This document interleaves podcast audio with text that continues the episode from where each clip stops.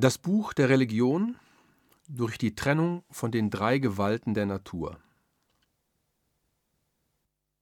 Noch weiter will ich das Geheimnis dir enthüllen, das die tiefste Weisheit ist, durch deren Offenbarung meine Seher zur Wahrheit und Vollkommenheit gelangten. Wer dieser meiner Lehre fest vertraut und ihren tiefen Sinn erkennt, der wird nicht mehr geboren und nicht mehr berührt, von Weltentstehung und Weltuntergang.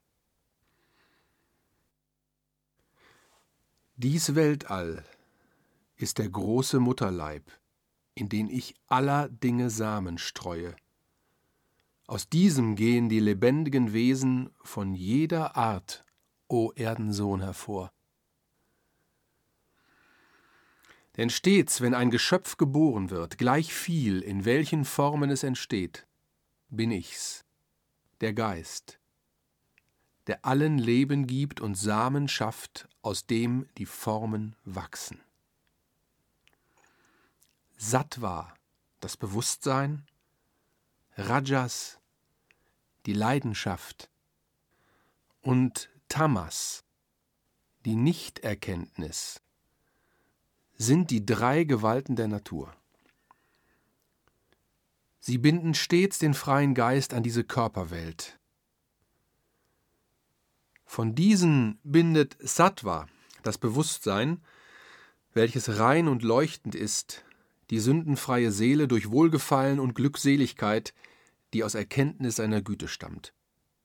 Doch Rajas, die Leidenschaft, der Begierde nah verwandt, der Quell der Selbstsucht, ergreift die Seele durch die Kraft der Werke, die in der Eigenheit ein Mensch vollbringt.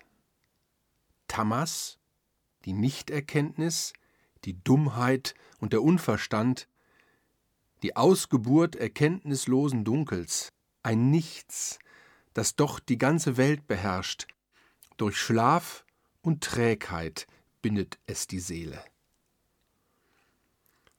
So herrscht denn das Bewusstsein durch das Lustgefühl, die Leidenschaft durch Tatendrang und Wissensdurst und die Nichterkenntnis durch die blinde Torheit, die dem Licht der Erkenntnis widersteht. Wird Leidenschaft und Dummheit überwunden, so bleibt das Licht zurück und leuchtet klar.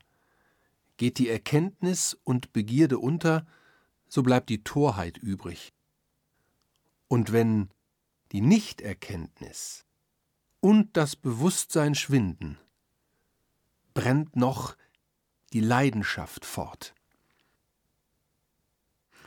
Wenn durch die Tore deines ganzen Wesens das Licht der Wahrheit scheint, so wirst du finden, dass Sattva oder das Bewusstsein in dir reif geworden ist.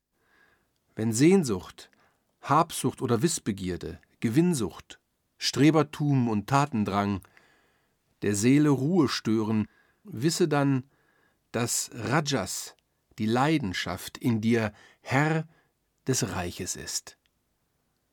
Wo Dummheit, Trägheit, eitler Größenwahn, hochmütige Nichtwisserei, Verharren im Irrtum, Zweifelsucht und Aberglauben zu Hause sind, da ist Tamas, die Nichterkenntnis der Herr. Und wenn die Seele diese Welt verlässt und das Bewusstsein in ihr herrscht, so geht sie ein zur Götterwelt des Lichtes, wo jene wohnen, die nach dem Guten suchten und es fanden. Und wenn der Körper stirbt, solang die Leidenschaft in ihm die Herrschaft hält, so führt der Weg ins Reich des Feuers, dorthin, wo der Ort für erdgebundene Wesen sich befindet. Und stirbt der Mensch von Nichterkenntnis Nacht verhüllt, starrköpfig sich dem Glaubenslicht verschließend, so gibt er seine Menschenrechte auf und geht vertiert zu niederen Wesen ein. Das, was aus Sattva kommt, wird gut genannt. Rajas gebiert nur Qual und Tamas Torheit. Erkenntnis kommt aus dem Bewusstsein. Gier entspringt aus der Leidenschaft. Und aus der Nichterkenntnis kommt Verdummung. Wer in der Eigenschaft von Sattva steht, der schwebt im Geist zu lichten Höhen empor. Beherrscht von Leidenschaft bleibt er in der Mitte. Doch Nichterkenntnis zieht zum Abgrund hin.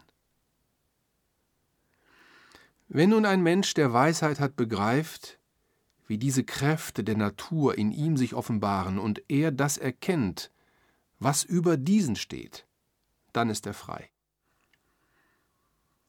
Nicht mehr vollbringt er selber dann die Werke, aus denen diese Körperwelt entsteht. Er ist von Tod, Geburt und Sünde frei, und trinkt das Wasser der Unsterblichkeit.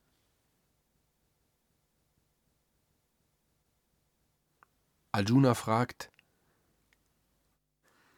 Woran erkennt man, Herr, denjenigen, der diesen Sieg errungen hat? Wie lebt ein solcher Mensch und wie gelingt es ihm durch Geisteskraft, sich so zu überwinden? Krishna antwortet, Wer ohne seine Ruhe zu verlieren, den Glanz des Lichtes, der Begierde Feuer, der Torheit Dunkelheit, wenn sie in ihm vorhanden sind, ertragen kann und nicht durch etwas, das ihm fehlt, verbittert wird, wer so, wie einer, den dies nicht betrifft, Zuschauern gleich, die Spiele der Natur betrachtend spricht, sie folgen dem Gesetz, Wem Lusterfüllung oder Schmerzempfindung, ein Stein, ein Klumpen Goldes, Freund und Feind gleichwertig sind, wer immer ruhevoll, erhaben, über Lob und Tadel ist, von nichts mehr angezogen werden kann und nichts im Weltall fürchtet, weil er das Gesetz, das über allem steht, erkennt, der wird ein Überwinder der Natur genannt. Und wer mir so in Treu und festem Glauben ergeben ist und mich vor allem ehrt, den mache ich frei von den Naturgewalten.